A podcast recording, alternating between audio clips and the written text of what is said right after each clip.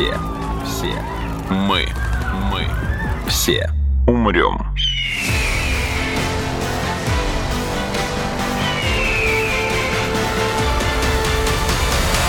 Мы все умрем.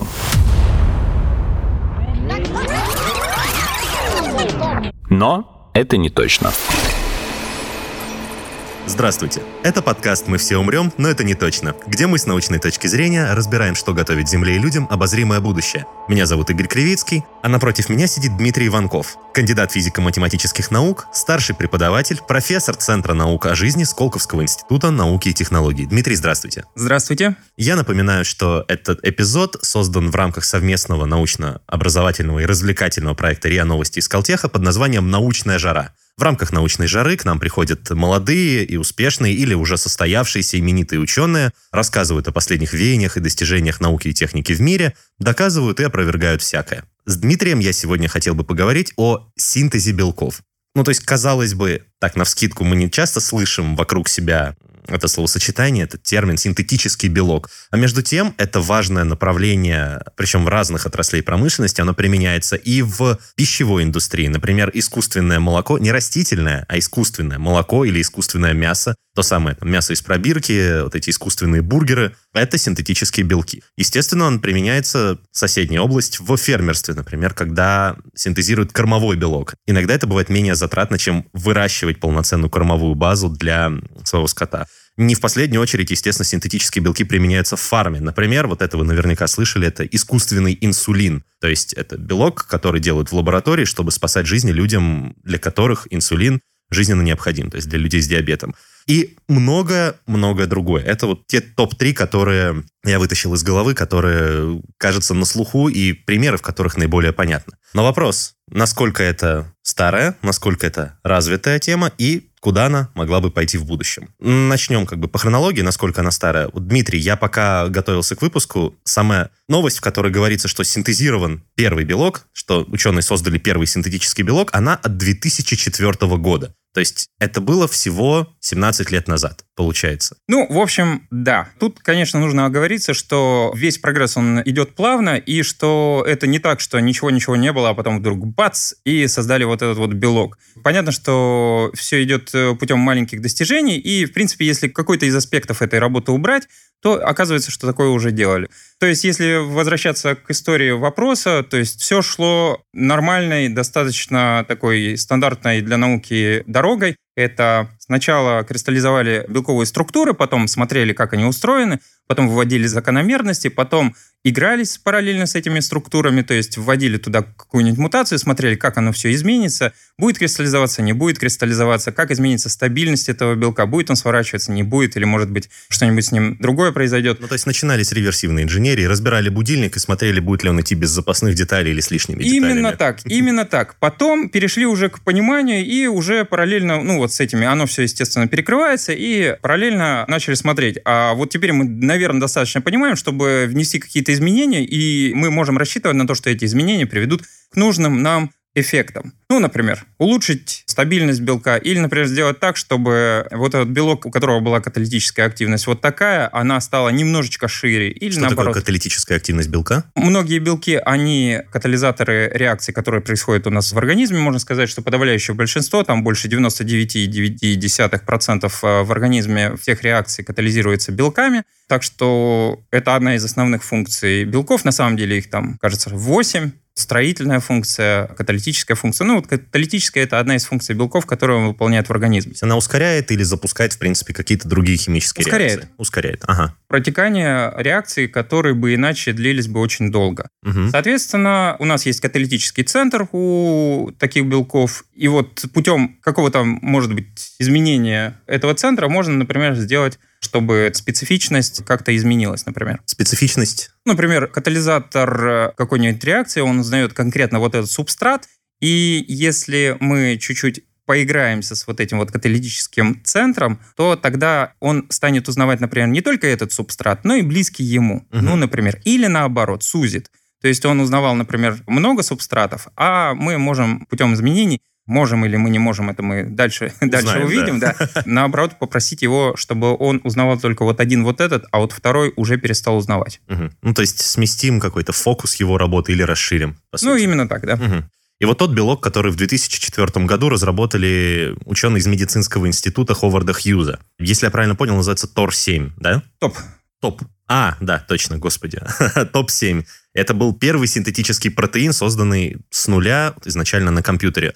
Зачем, какую идею, какую-то, наверное, общенаучную, и какой практический функционал преследовали ученые, когда создавали топ-7? Вот как раз вот с топом 7 такая история, что у него нет каталитического центра. Так. То есть его создали просто, чтобы поиграть мышцами, чтобы понять, на что мы способны. То есть это такая проверка наших знаний и наших умений. Можем ли мы создавать? Можем ли мы? То есть на самом деле, когда вы видите спортсмена, который выходит э, на Олимпиаде и делает что-то там, то есть зачем он это делает?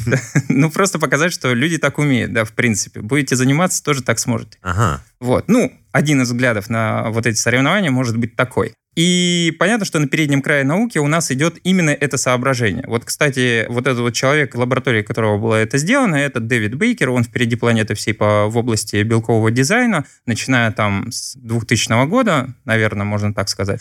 И все передовые вещи принадлежат вот его лаборатории. Позднее создали институт белкового дизайна там же. В общем, целый институт белкового дизайна. Это же здорово.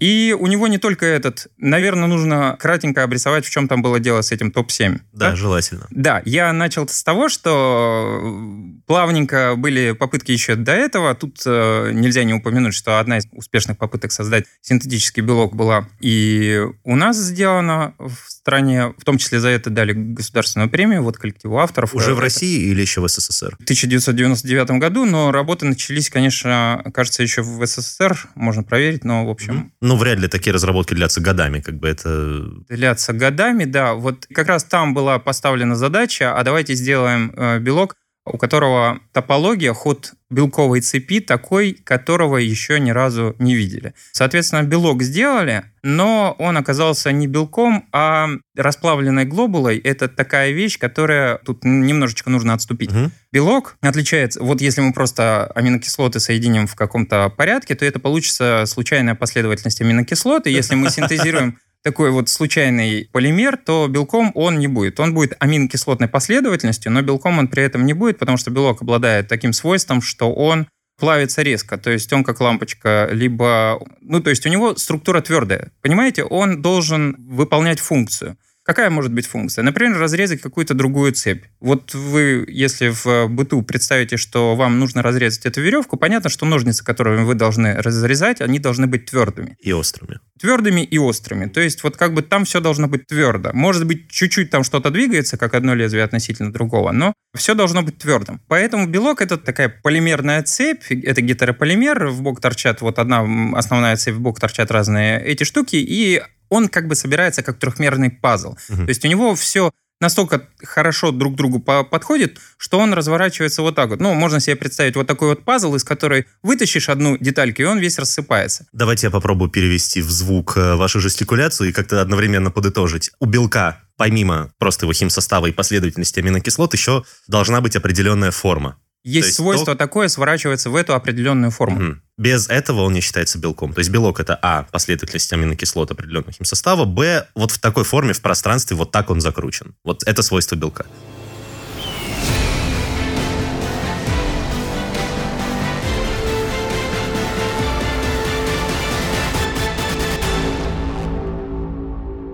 Окей, научились делать белок причем mm-hmm. полностью синтетический, никогда до этого такого не существовало в природе. Да. Окей, мы это можем. Значит... Что мы можем теперь с этим знанием, с этими навыками, с нашей возможностью так делать, собственно, делать? Простите за тавтологию. Значит, что в топ-7 было нового? То, что, во-первых, топология ход цепи белка был такой, который на тот момент был неизвестен.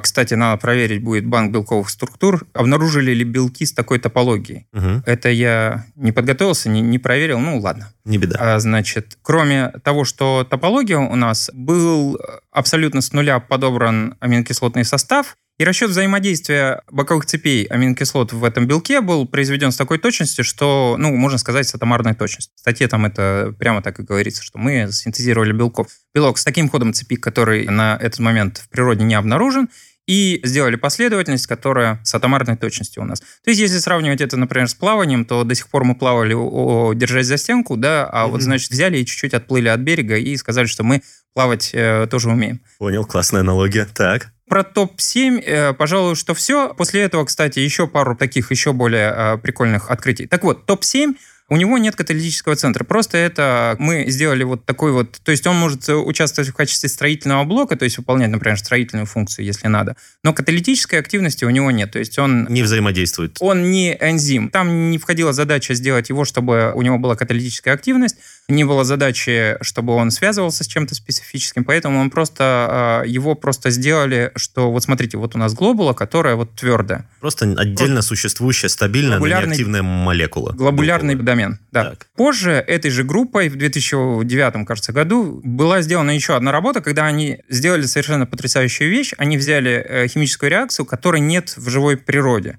И сказали, мы хотим сделать белок, который бы катализировал эту реакцию. Они разработали каталитический центр для того, чтобы он ускорял эту реакцию. И это было супер замечательно, потому что конструирование глобулы — это все-таки как бы грубые детали. Угу. А конструирование каталитического центра под определенную реакцию – это точность на порядок больше. И это, конечно, восхитительно. И они вот этот католический центр после этого взяли набор Global, который уже существует в PDB, и пытались... PDB? Э, это банк белковых структур, Protein Data Bank. Угу. Они взяли набор... Из существующей базы данных существующих белков? Существующих белков, и на каждый, на несколько видов доменов посадили этот каталитический центр, там э, исходных структур было 100 штук где-то или больше, и на каждую они посадили, и э, в компьютере посмотрели, как оно у нас э, будет катализировать. Угу. После этого выяснилось, что, кажется, 59 из 70 с чем-то структур у них э, показывают какую-то активность, и после этого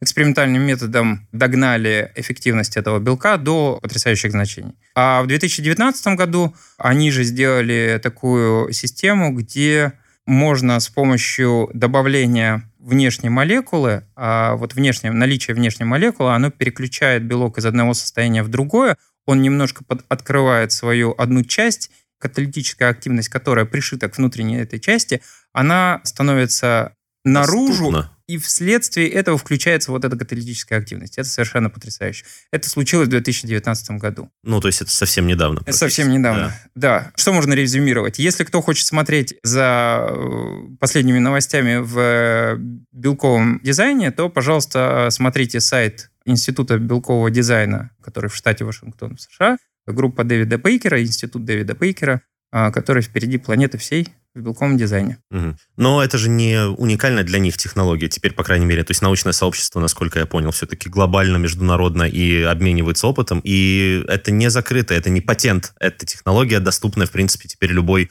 соответственно оборудованной лаборатории, так? Соответствующая оборудованной. Да, мало того, что лаборатория, любой человек, в принципе, может взять, скачать вот эту вот программу и на себе, себе на компьютере поставить ее, и, в общем, Даже там так. развлекаться. Да. Смотрите, то есть э, это они делают с пакетом программ, которые создали у себя в лаборатории, значит, это Розетта называется, разные ее подвиды, которые специально сделаны для там, для одной задачи, для другой задачи. Так. И, значит, всю жизнь эту розету можно было скачать. Более того, насколько я понимаю, у нее свободный исходный код. Я думаю, что я не ошибаюсь, поскольку на самом деле ее вот прогресс, он в частности обусловлен тем, что вот всякие ученики Дэвида Бейкера, а также энтузиасты, они брали вот этот вот код и к нему дописывают какие-то части. Так что вот сейчас это все замечательно. И вот в этих работах они утверждают, что ну, они утверждают, мы им верим, естественно, что они все это сделали вот этой вот программой.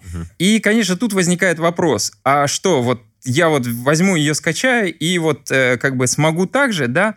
В принципе, да, но тут, конечно, большой вопрос. А вот в этом успехе, который у них э, был, какая часть полностью автоматическая, а какая часть из-за того, что они все-таки у них интуиция, они смотрели на результаты, они сказали, нет, вот это нам не годится, а мы вот это вот перепроверим.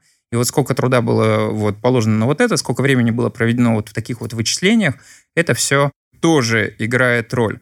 У меня скорее другой вопрос. Вот скачал я эту программу, ну, допустим, я даже в ней разобрался. Допустим, я даже вроде смоделировал какой-то белок, Но это, дай бог, половина дела. То есть дальше как мне произвести этот белок, как мне сделать так, чтобы вот у меня стояла пробирка, в которой вот этого белка было вот сколько-то. Ну, дальше без эксперимента, конечно, никак. О, да. И, э, ну, мы сейчас перейдем к биосинтезу белка, Угу. немножечко поговорим про него. А заканчивая про вот эту вот программу, я хочу сказать, что а, Дэвид Бейкер и его коллектив, они в качестве то ли рекламной штуки, то ли просто популяризации, то ли чего-то еще, они сделали такую программу, в которой можно изучать сворачивание белка и сворачивать белки в компьютере в виде игрушки. Игрушка называется Folded. И Мгм. она была создана где-то там в 2006 что ли году, что-то около этого. И каждый вот ее точно может скачать. И моя рекомендация, вот скачайте ее и поиграйтесь. То есть там э, вот вы поворачиваете чуть-чуть вот э, части белка и как бы сразу видите, как бы хорошо ему стало или нехорошо. То есть стабильно ему стало или нестабильно. Есть энтузиасты этого дела, то есть вот э, Folded Community, оно на одном из соревнований по предсказанию трехмерных структур белка одну из структур предсказало э, очень хорошо, и, в общем, по этому поводу даже там статья была. Очень люблю истории, когда э, точная и узкоспециализированная наука выходит в массы и с помощью этих же масс потом наращивает знания. Так что совет всем э, энтузиастам, ну или не энтузиастам, вдруг вас зацепит, чем играть, э, например, во что-нибудь такое менее полезное, вы можете, вы можете играть вот это и прокачивать свою интуицию по поводу белкового дизайна. Кто знает, может быть, именно вы создадите в будущем какую-нибудь молекулу, которая там перевернет какую-нибудь область. Мы все умрем.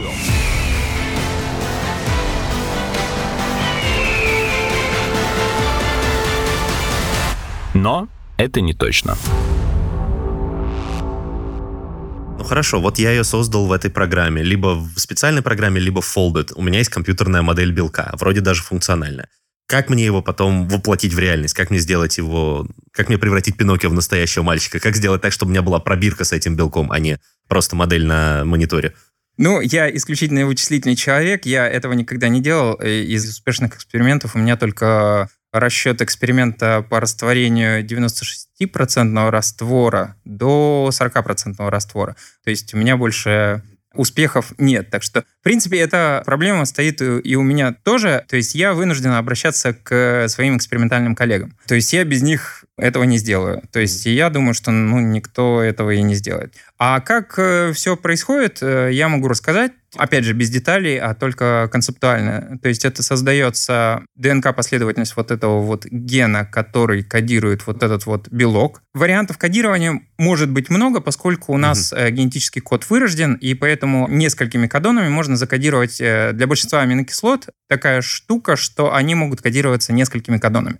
И мы оптимизируем вот эти вот кадоны для того, чтобы они были из тех, которые максимально используются, ну, например, кишечной палочкой, в которой мы будем производить этот белок.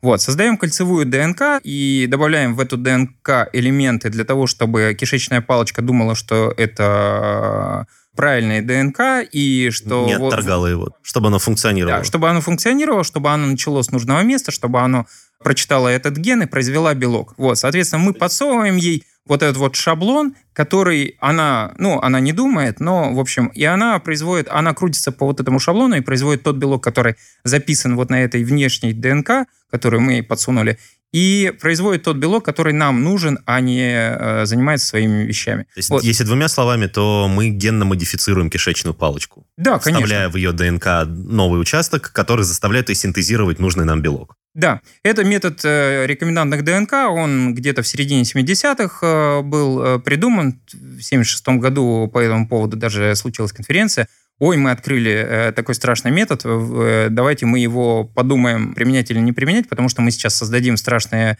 микроорганизмы. Вот в Асиламаре в США на два года запретили, была конференция в 76 году, на которой запретили два, на два года, приостановили вот это вот в этом направлении исследования. В Европе все продолжалось, ну, в общем, в остальном мире, в смысле, все продолжалось. А до этого момента, если нам нужен был, например, миоглобин кашалота, да, то мы вынуждены были идти на китобойную флотилию, Да, просить понятно. кусок мяса кашалота, да, и, значит, из него вот выделять этот миоглобин. Узкопрофильный запрос очень. Да, а сейчас, собственно, вот все вот эти вот искусственные белки, они, собственно, так и производятся. Мы в кишечную палочку засаживаем э, ген нужного нам белка, последовательность которого записываем сами же, и она нам все производит. Если вдруг кишечная палочка, ну, потому что это микроорганизм, это прокариот, если вдруг нам нужен эукариотический организм, то мы засаживаем в дрожжи, вставляем в дрожжи соответствующую хромосому, ДНК, и дрожжи производят нужный нам белок. Вот, собственно, все белки, которые вот сейчас производятся, они для научных целей, по крайней мере, они точно вот так вот делают. С помощью генной модификации микроорганизмов. Заставлять их э, синтезировать нужный нам белок. Это единственный способ. Ну, по поводу, что есть генетически модифицированный организм, а что нет, э, это насчет определения люди до сих пор не, не договорились. Давайте мы не будем затрагивать ну, эту да, тему, хорошо, потому что хорошо. это отдельная дискуссия. Если вот, например, сейчас заглянуть в банк белковых структур, и посмотреть на какую-нибудь структуру какого-нибудь белка, и там написано, да, белок из человека. Но вырастили его для того, чтобы определить вот эту структуру в кишечной палочке. Угу. Понял, прекрасный способ.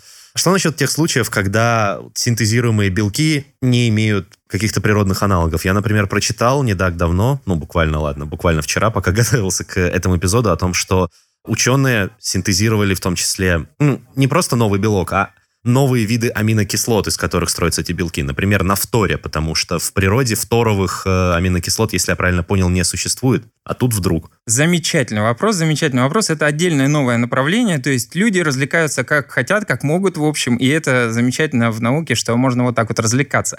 Сразу оговорю, что я не мониторю эту тему, я не специалист, но я вот, э, да, подтверждаю, что люди делают дополнительные аминокислоты, то есть не те 20 аминокислот, которыми ограничивается эволюция и, и природа, а новые аминокислоты. Также ученые могут менять э, генетический код, например, что вот к этому кодону сейчас, э, ну, понятно, что это неизбежно э, в рамках этого исследования, что мы берем и должны приписать вот эту новую аминокислоту какому-то кодону. И мы, соответственно, делаем такой же дизайн соответствующих элементов. Ну, наверняка там ТРНК придется поменять и что-то еще. Но я сразу скажу, что я вот не следил за этим, поэтому, поэтому не могу прокомментировать.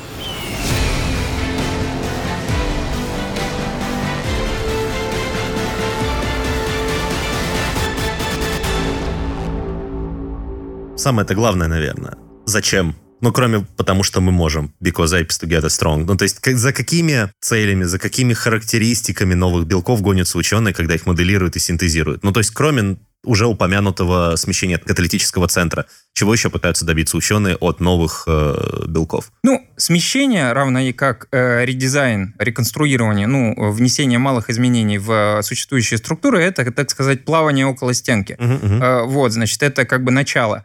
А вот эти вот результаты, начиная с топ-7 вот Дэвида Бейкера, это уже как бы плавание такое в свободном. Ну и понятно, что есть э, много других лабораторий, которые в ту же сторону. То есть все не ограничивается Дэвидом Бейкером, естественно. Угу. И Понятно, что все это делается для каких-то, в том числе, ну, во-первых, то, что мы можем, это, во-первых, круто, потому что мы можем не просто ради того, что мы можем, а потому что мы можем это применить для чего-нибудь полезного. И вот мы переходим к тому, что полезно. Да? Угу. Неоднократно встречал то, что вот рынок вот этот вот биотехнологий создания белков э, оценивается там в 170 миллиардов долларов, кажется, если я ничего не ошибаюсь. Ну, в общем, какие-то там... Я вот это число вот э, регулярно вижу. Угу. Меня прикладная сторона интересует, наверное, пока во вторую очередь, но можно сказать, что куда мы движемся. Ну, во-первых, лекарства терапия, лекарства. То есть если заглянуть в будущее, то вот мы сейчас просто принимаем вот какие-то лекарства,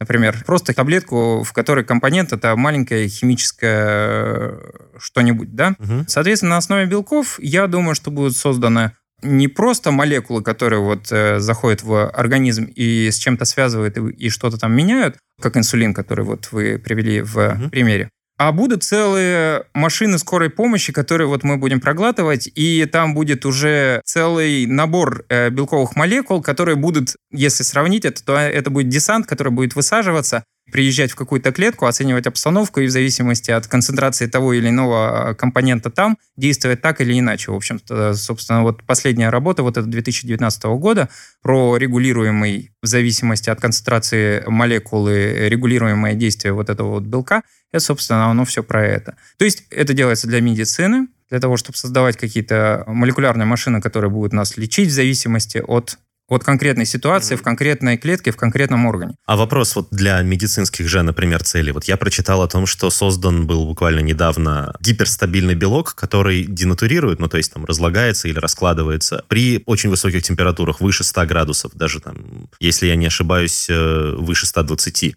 Да, 122 вот я нашел. Этот белок мог бы быть использован в медицине, например, э, ну, для того, чтобы создать искусственную кожу, например человеку, который, ну, ожоговому пациенту или человеку, который даже, наверное, не, не то, что для помощи, а для биомодификации, по сути. То есть человек хочет идти в пожарники, например, ему да. бац, пересаживают искусственную кожу из белка, который э, очень термоустойчивый. Ну, такое вот визионерство могу ну, себе если позволить. Если пофантазировать, то, конечно, этот белок, он найдет свое применение или такие же сверхстабильные белки. Про кожу я, наверное, сказать ничего не могу. Я, ну, в смысле, кроме того, что она состоит из, клеток, да, и что там все должно быть, в принципе, э, термоустойчивое, да. Пофантазировать, понятно, что оно как-то туда придет. Но mm-hmm. как именно, я, я бы не хотел вот э, фантазировать про детали, потому что... Да, потому что вот... А по поводу термостабилизации всяких белков и просто стабилизации, это, конечно, очень большая тема. И спасибо, что напомнили. Она как раз у меня из головы вылетела, несмотря на то, что вот часть нашей работы вот в моей лаборатории, она посвящена как раз этому. Значит, смотрите, один из примеров – это у нас есть белки, которые э, расщепляют органические загрязнения на одежде, и их добавляют, например, в стиральные порошки. Так. И, собственно, из-за этого вот есть рекомендация про, вот у нас есть биодобавки, там, значит, умная молекула, которая распознает вот это вот все про это. И рекомендация какая? Стирать при 30 градусах. Почему? Потому что дальше у нас белок может, например, начать денатурировать, рас... денатурировать и переставать работать как следствие. Понятно, что нужно стабилизировать такие... Ну, естественно, эта работа ведется, и более того, наверняка уже не 30 градусов, а, а что-то там больше. Надо просто посмотреть текущее состояние этого направления. И мы хотим, например, вот этот вот белок, может быть, если ему прицепить вот эту вот липазную активность, например, вот этому гиперстабильному белку, то, может быть, можно даже кипятить одежду, и при этом белок будет продолжать выполнять, расщеплять вот эти вот органические загрязнения на одежде во время стирки. При более высоких температурах. Например. Ага. Или, например, что еще хочется сделать? Кислотная например, устойчивость может быть или щелочная устойчивость, чтобы белок не денатурировал под воздействием среды. Например. Прекрасный пример вы привели. Или, например, может быть, нам нужно для лабораторной работы фермент, который, опять же, должен работать при высокой температуре. Ну, например, э, полимеразная цепная реакция, она у нас работает там, при... Нужно нагреть там до 95, охладить до скольки-то там 70. Я не помню, к сожалению, боюсь ошибиться, поэтому не буду говорить чисел. Угу. А фермент должен при этом работать. Но это все уже сделано, то есть найден такой фермент, насколько я... Если я не ошибаюсь, найден такой фермент, который вот эти температуры выдерживает. Угу. Ну и от себя добавлю, что на самом деле это все круто, но это, а, взгляд далеко в будущее, б, такой несколько альтруистичный, мне кажется. Рынок не гонится за альтруизмом, и рынок работает в короткие временные промежутки. Поэтому то, на что сегодня, скажем, например, э, ориентируется рынок, когда говорит про синтез белка, это на самом деле это закольцовываю, то, с чего я начал. Это в основном цена, то есть чтобы искусственно выращенный белок был дешевле его естественного прообраза, Постепенно вот то же самое искусственное мясо к этому идет. Оно, конечно, все еще стоит там, несколько сотен долларов за килограмм, но раньше это стоило намного дороже. И вот недавно буквально открылась например, своя фабрика по производству искусственного мяса в Израиле. И если таких фабрик будет открываться много, а процесс будет изучать дальше, то в какой-то момент рыночная стоимость синтетического мяса упадет ниже стоимости мяса настоящего, а это заодно решит Например, еще ряд экологических и этических проблем, а в местами даже теологических, если говорить про тот же Израиль, например. Также, насколько я понял, если говорить про те же самые белки, которые употребляют в пищу, ну или в принципе внутрь, то могут стараться добиться того, чтобы их энергетическая ценность была выше, чем у их естественного аналога. Хороший пример – спортивные протеины. То есть искусственные спортивные протеины, сделанные именно из синтетических белков, могут быть более питательны и более там, полезны, чем их предшественники. И, кстати, это же можно сместить немножко фокус и сделать из этого, например, не спортивное питание, а уменьшить или сделать более питательными рационы для людей, которые оказываются в экстремальных условиях часто и у которых нет доступа к регулярным поставкам новой еды.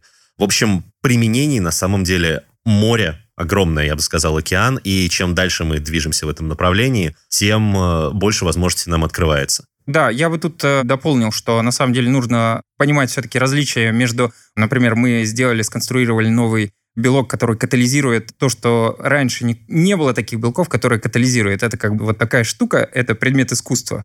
Угу. Значит, и белки, которые, ну, созданы для того, чтобы их употреблять в пищу. В принципе, от э, белка, который употребляется в пищу, к нему требований много не надо. На самом деле, надо, чтобы он просто содержал все аминокислоты, которые у нас не синтезируются, являются незаменимыми в нужных пропорциях. Для того, чтобы наш организм, расщепив у себя этот белок, мог начать из вот этих расщепленных кирпичиков производить новые белки на свои нужды. Ну и понятно, что тут еще встает, конечно, в полный рост э, проблема про то, что вот на, самом деле сейчас э, спортивные вот эти вот белки, они ну, кстати сказать, они обладают разной энергетической ценностью просто потому, что у них там концентрация белка разная. Просто при разных процедурах очистки там попадает разное количество белка, а остальное все это сопутствующее. Да, понимаю. И тут, конечно, тоже на самом деле, ну, главное от белка как от еды, чтобы он просто содержал нужные аминокислоты в нужных пропорциях для того, чтобы их хватало организму. Тут, конечно, в полный рост встает э, проблема со спортивными белками, потому что люди, наверное, все-таки не готовы пока доверять промышленности настолько, чтобы употреблять белки, которые сделаны неестественным путем. На, на данный момент оно делается все из коровьего молока, угу. насколько я знаю. Вот так вот. Ну, справедливо. Мы еще к ГМО не все привыкли, а тут про синтетический белок я говорю. Да, это я тоже забегаю вперед и тоже смотрю куда-то в общечеловеческое, а не в точечное, рыночное и ближайшее. Но все равно я очень рад этой открывшейся мне картине перспективы. И большое вам за это, Дмитрий, спасибо, что пришли сегодня и просветили меня, и, надеюсь, наших слушателей, и мне было очень интересно. Да, мне тоже было очень радостно поделиться вот тем, что я знаю. Я знаю далеко не все, так что смотрите, читайте статьи. И играйте в Folded. Играйте в Folded. Это был подкаст «Мы все умрем, но это не точно». Подписывайтесь на подкаст на сайте ria.ru, в приложениях Apple Podcasts, CastBox и SoundStream. Ищите нас на Яндекс Музыке, SoundCloud, ВКонтакте и в других агрегаторах. Комментируйте и делитесь с друзьями.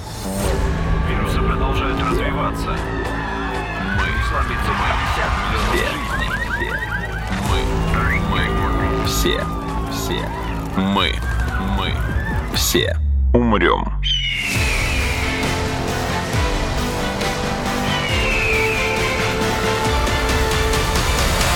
Мы все умрем.